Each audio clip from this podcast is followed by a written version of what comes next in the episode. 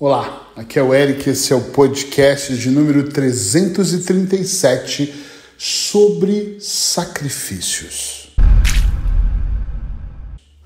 Hoje eu quero trazer um tema que eu discuti no último desafio 30 mais 1 que eu fiz durante todo o mês de novembro de 2020. Foram um desafio que cada dia eu trazia um tema diferente e um dos temas, claro, sempre tem aqueles que a gente mais gosta de fazer e os que mais nós recebemos comentários. Eu separei uns quatro, até para usar no dia a dia em podcast ou em artigos, e um deles que bateu recorde de comentários, com 116 comentários, foi sobre sacrifícios. Essa palavra é uma palavra estranha, uma palavra que quando nós fazer, falamos, né, você tem que fazer um sacrifício, me remete muito àqueles filmes antigos, de parece que eu vou ter que matar uma ovelha cheio de velas, entregar para Deus, ou alguma coisa do gênero, ou até um sacrifício humano, credo. mas a palavra sacrifício parece que é algo ruim, parece que é algo complicado, mas eu quero desmistificar essa palavra dentro da ideia terapêutica, que eu acredito que todos nós devemos fazer isso tanto desmistificar ela, tê-la de uma maneira diferente, ressignificar essa palavra, para que a gente possa compreender que tem alguns sacrifícios que nós fazemos que realmente são importantes e que valem muito a pena. Por exemplo, eu acordo muito cedo. Acordei muito cedo para fazer o desafio, antes eu acordava muito cedo para meditar ou para escrever um livro. Eu sei, eu, eu, funciono cedo, não significa que você também tem que acordar às 5 e meia da manhã, mas eu funciono muito mais de manhã do que à noite. Eu estou um bagaço, sem energia. 8, 9 horas da noite, esquece, já não consigo produzir tanto quanto eu produzo de manhã. Para mim é muito importante. Os meus melhores atendimentos, as minhas melhores gravações sempre são muito cedo. Dizendo isso por quê? Porque é um sacrifício. Não pense que todo dia eu acordo e falo, meu Deus, que legal. Não, é um sacrifício acordar mais cedo, né? Eu perco durante o dia alguma coisa e é um sacrifício, mas lá na frente a conta fecha. Eu uso muito essa expressão. A conta fecha por quê?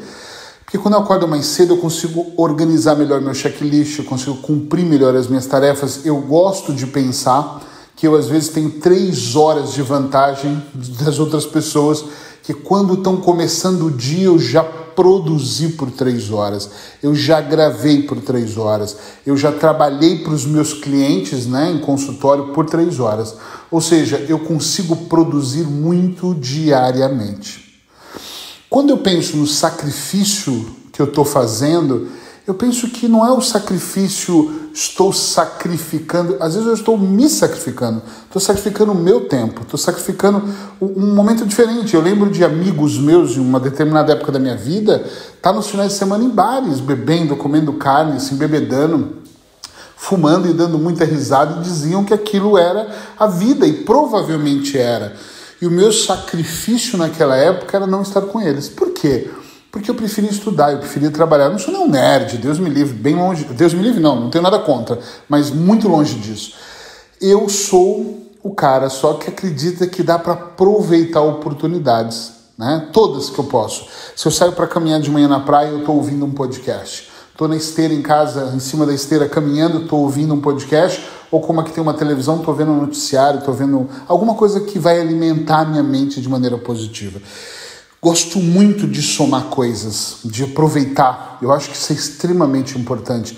E muitas vezes, enquanto as pessoas estão fazendo coisas para que elas possam relaxar, para que elas possam se distrair, grave essa palavra aí. Eu estou focado construindo algo que some com o meu propósito de vida maior. Pensa um pouco no seu propósito de vida.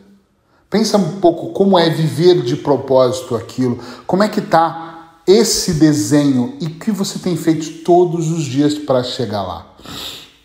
Quando as pessoas me dizem que não avaliaram ainda o ano de 2020, que não perceberam onde elas se sacrificaram mais ou menos, erraram, acertaram, eu fico pensando, uma pessoa que nem sabe o que ela fez, como é que ela vai saber o que ela vai ainda fazer?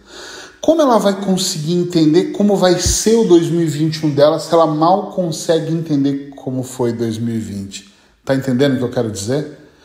É extremamente importante, na minha opinião, você ressignificar o ano de 2000. Oh, desculpa, o ano de 2000. É, é, muito importante você ressignificar a ideia do sacrifício que você fez no ano de 2020, para você perceber. Porque às vezes você nem fez tanto sacrifício assim. Sabe que eu olho muito por setores bem minuciosos, mas, por exemplo.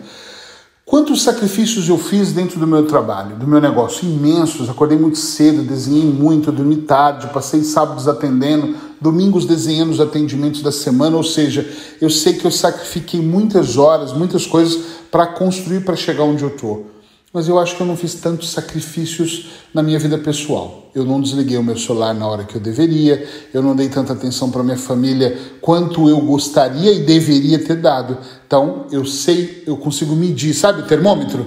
Do tanto que eu me sacrifiquei ou não. Então, o ano que vem, eu tenho que sacrificar mais isso, porque a conta vai fechar. Os momentos mais felizes vão aumentar. Os momentos menos bons eles vão diminuir e você começa a ter sensações diferentes quando você começa a ficar mais atento aos sacrifícios que você faz.